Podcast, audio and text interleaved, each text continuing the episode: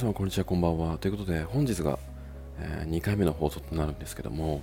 あの昨日ツイッターでご紹介させていただきまして、あのー結構フォロワーの方々が増えましてでまあねちょっと貴重な時間を割いていただいて、まあ、聞いていただけたんだなということで、えー非常に感謝いたします。であのーまあなんか需要があるのかなと思ったので、まあ、ちょこちょこアップしていこうかなって思いました。でですね、今回なんですけども、まあ、まず気になる映画というか紹介したい映画がありましたので、まあ、そちらをちょっと1本ご紹介したいのと、あと、ランダムで、うん、質問箱3つ、うん、回答していこうかなって思うので、まあ、ちょっと聞いていただければと思います。で、まず映画の紹介なんですけども、あのパッセンジャーという映画なんですが、これ多分知ってる方、ご存知の方結構多いと思うんですよね。あの2016年の映画で、まあ、SF なんですけども、あのネットフリックス入ってる方は、これぜひ見ていただきたいなと思ってまして、見て、まだ見てない方は。で、これどんな映画なのってお話なんですけども、まあ、簡単にざっくり言うと、あの宇宙に移民するために、まあ、宇宙船に、えー乗るんですね。結構5000人規模の乗客がいるんですけども、でまあ、その中であの120年後に、まあ、到着すると。であの人工ポットに、えー各それぞれみんな乗ってるんですけども、まああのもちろん、えー人工の、えー操縦ではなくて、まあ、AI が操縦してるのであの人工ポットに入ってる、うん、人間たちは、まあ、起きてないと。でずっと冷凍保存みたいな感じですね。年が取らない感じでその人工ポットに入ってれば、まあ、年は取らないで120年後に到着した時に、まあ、そのままの姿でいられると。でその旅その長い旅の中であのちょっと事故が起きてしまいまして、えー主人公のポットだけがあーなんと90年も前にちょっと目覚めてしまうんですね。で残りの90年をもう一人でその宇宙船の中で、まあ、生きていくと。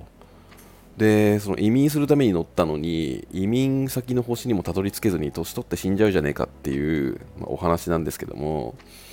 なんか食料とか人が楽しむレジャーランド的なものはもう全部あの映画館とかそういったものは全部宇宙船に入ってるんですけどなんせその生きてる生身の人間がその主人公しかいないと。っていうのでえどうすんのこの先っていう、まあなんかサバイバルでもあるような、うん、SF 映画なんですけど、まあ、その中でなんか巻き起こる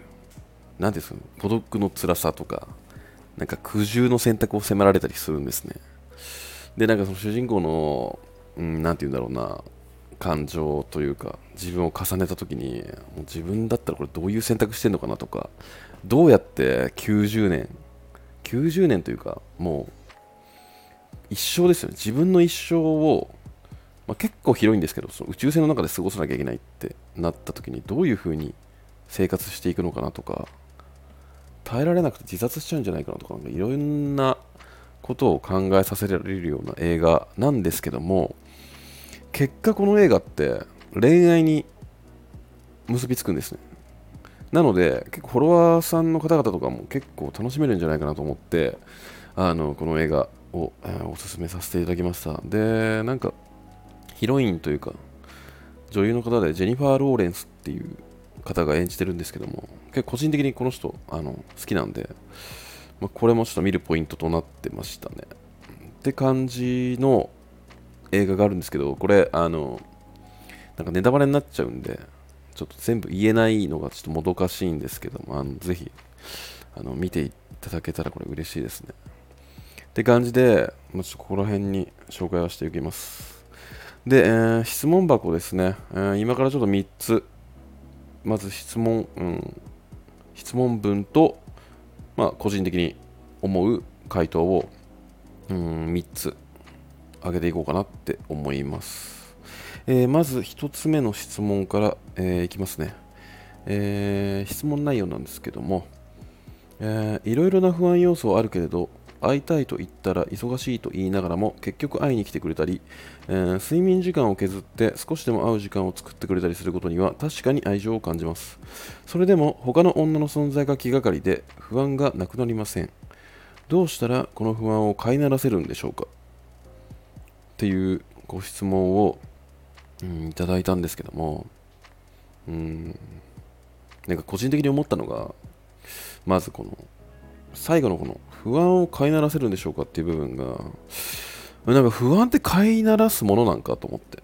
え不安って飼いならすものじゃなくない？っていう。なんか不安ってなんか自分で納得して消滅させるものなんじゃないかなって個人的には思うんですよ。これ多分賛否両論あると思うんですけども、耐えるっていう方が結構多いのかな。うんなんか自分的にはなんか納得しなきゃ消滅しないしなんかそのモヤモヤを抱えながら彼と何そのなんか付き合い続けんのみたいな思っちゃってて。でまあなんかあとこれなんか確かになんか愛情があって大切にしてくれる男って貴重だと思うんですよね。結構、まあ、雑な男がいる中で。でもなんかそれが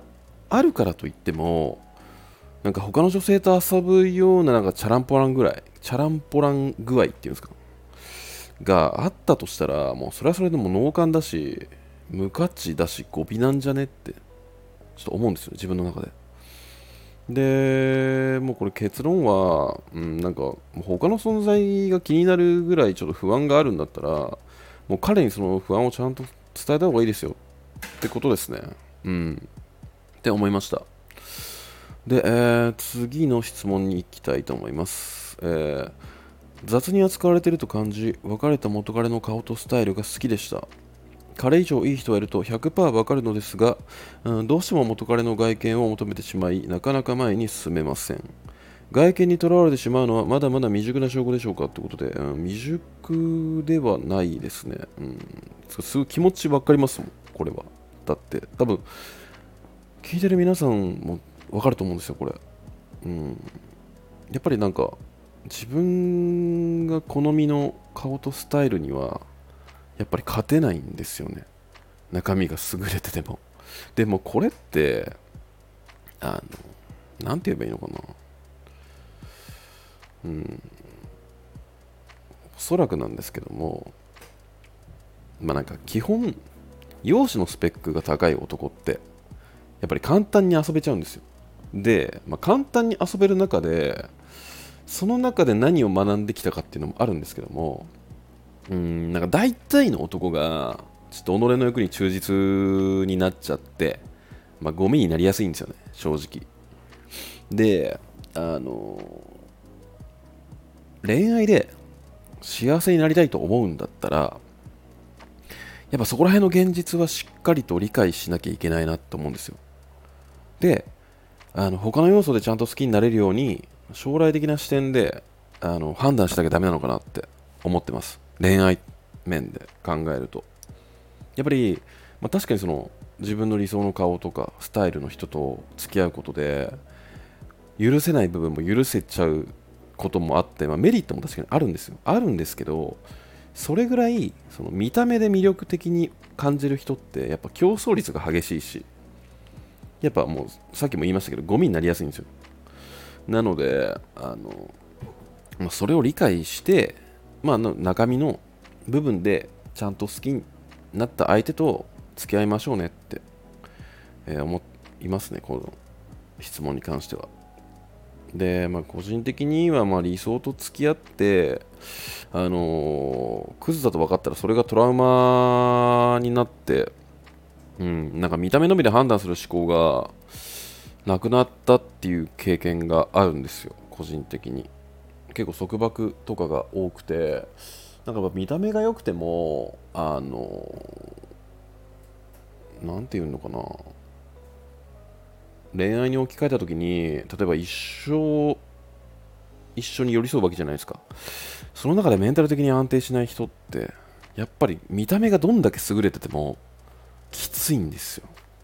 で最終的にその見た目好きだったのにその見た目ですら結構厳しくなってくるんですよ。あの限界突破すると。なので、まあ、そういう経験がちょっと自分にはあるんであのこういう回答をさせていただきました。ちょ参考に、えー、していただけると幸いですね、えー、最後の質問になるんですけどもえー、マッチングアプリで、うん、長所も少ないかもしれないけど短所など、うん、違和感も今のところ感じない人がいます。一緒にいて楽しいという落ち、えー、一緒にいて楽しいというより落ち着くという感じです。不安も感じません。こういう人と結婚したら幸せになれるんだろうなと思いますが、うん、彼女がしばらくいないと聞いて付き合うか悩んでしまいました。かっこ多分5年以上。読解引っかえする人よりいいとは分かってますがそれだけでモテないということは何か理由があるのかもしれないと思ってしまいます。合コンとかアプリはしてたみたいなので元カノを引きずっているとかっていうわけでもなさそうです。えー、ユージさん的に彼女が長くいない人ってどう思いますかっていうこのご質問なんですけども。うーん。なんかまず、なんかちょっとこの質問に関しての返答として適切なものなのかがちょっと微妙なんですが、個人的に思うのが、あの、彼女が長くいない人がやばいかどうかって悩む前に、まずあなたの利益のみで相手を選ぶことをちょっとやめた方がいいんじゃないですかっていうちょっと厳しい回答になっちゃいますね、ここに関しては。なんかあの、ちょっと文章を読んでる感じですと、ちょっと自分が幸せになることっていう部分において、ちょっと重きを置いちゃってるなって。で、なんか正直あなたがその相手を幸せにしたいかどうかなんですよね。恋愛って。ちょっと綺麗事かもしれないんですけど。あのっていうのがやっぱ幸せにしたいって思える相手じゃないときついんですよね。やっぱり。一緒にあの暮らしていく中で、まあ、バリ切ってる夫婦とか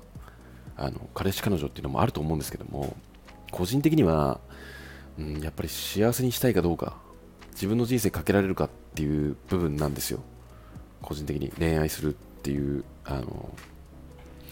したいと思う相手に関しては。なのであのその幸せにしたいかどうかっていうのが、まあ、全てなのでこの気持ちがなかったら長くは続かないって思って恋愛した方がいいと思うんですよやっぱり。だからその彼女が長くいない人がやばいかどうかっていうのはもうなんかその中で一緒に話してれば分かると思うんですよね。この人は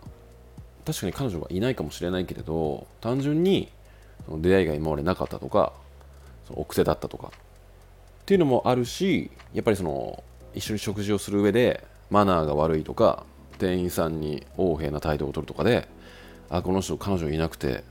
うん、なんか分かる気がするみたいなデメリットとして捉えられるのかっていう部分も理解できると思うので、うん、って感じですかね、その、うん、彼女が長くいないからやばい、イコールやばいっていう風にはつながらないと思います、個人的には。はい、って感じで、うん、ちょっと映画紹介と3つ、うん、質問、回答させていただきました。えー、ということで、まあ、またちょっとあの質問いただいた時にランダムで、あのー、スタンド FM で回答していただきたいと思いますので、えー、また聞いていただけると嬉しいです。えー、それではまた。